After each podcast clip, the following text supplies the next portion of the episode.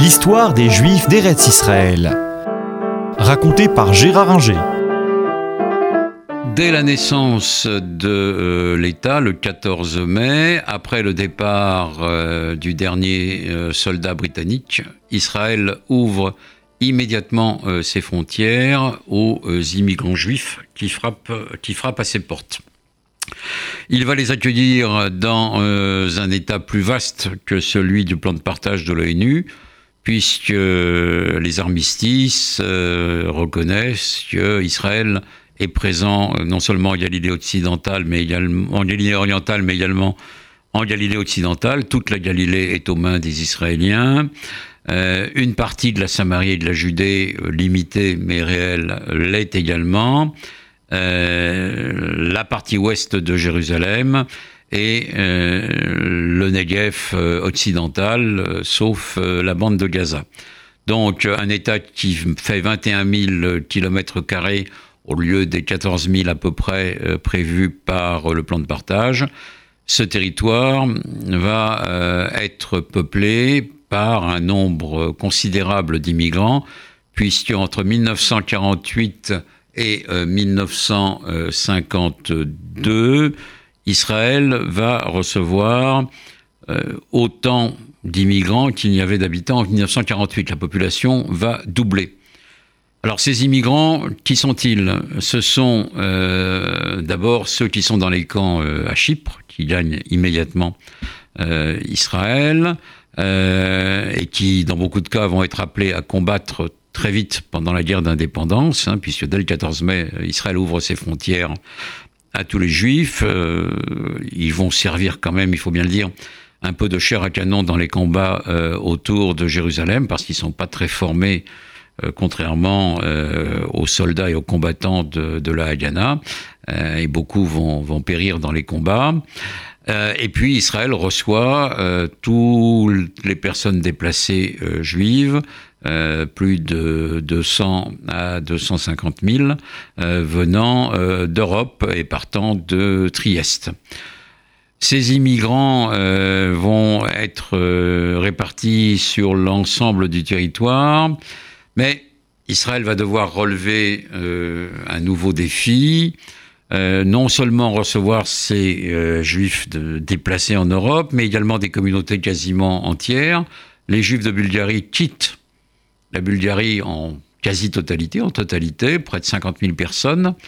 ces juifs bulgares, par parenthèse, qu'on oublie de dire, c'est qu'ils ont tous été sauvés par euh, le roi de Bulgarie et que on parle souvent de l'exemple du Danemark, mais en Bulgarie, il n'y a pas eu de déportés euh, juifs. Les Allemands en ont tué aucun. Je ne parle pas des territoires occupés par les Bulgares où là l'attitude a été différente, mais il faut savoir que pour la Bulgarie elle-même, le roi euh, Boris a refusé la déportation des Juifs. Les 50 000 Juifs de Bulgarie gagnent comme un seul homme Israël une euh, petite moitié des juifs de Turquie, sans rien demander à personne, également. Et le problème va se poser pour les juifs venant euh, des pays arabes qui veulent gagner Israël, poussés d'ailleurs souvent par euh, les gouvernements des pays arabes qui ont beau ne pas reconnaître Israël et même le combattre. C'est le cas de l'Irak, par exemple qui a refusé euh, l'armistice, euh, mais qui accepte en 1950 euh, d'envoyer ses juifs en Palestine, en Israël donc, ce que la totalité des juifs ou pratiquement la totalité des juifs irakiens va faire entre 50 et 51.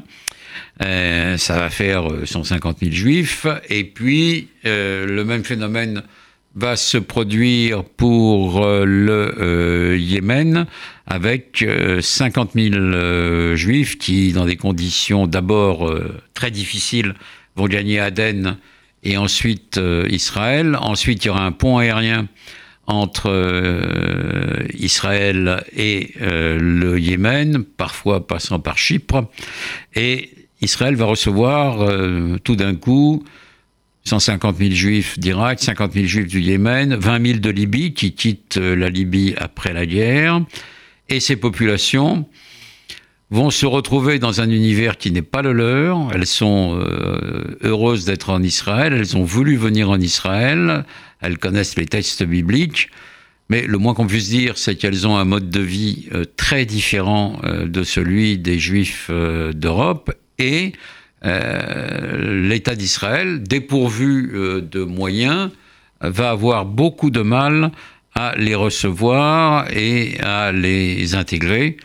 Pendant des années, euh, tous les Israéliens vont connaître euh, un véritable rationnement alimentaire euh, et textile, et ces populations vont être placées dans des camps de toile, les Mahabarot, et vont être non pas laissées à l'abandon, mais vont apprendre l'hébreu, être soumises à une politique sanitaire très dure, et euh, leur intégration va se révéler très difficile.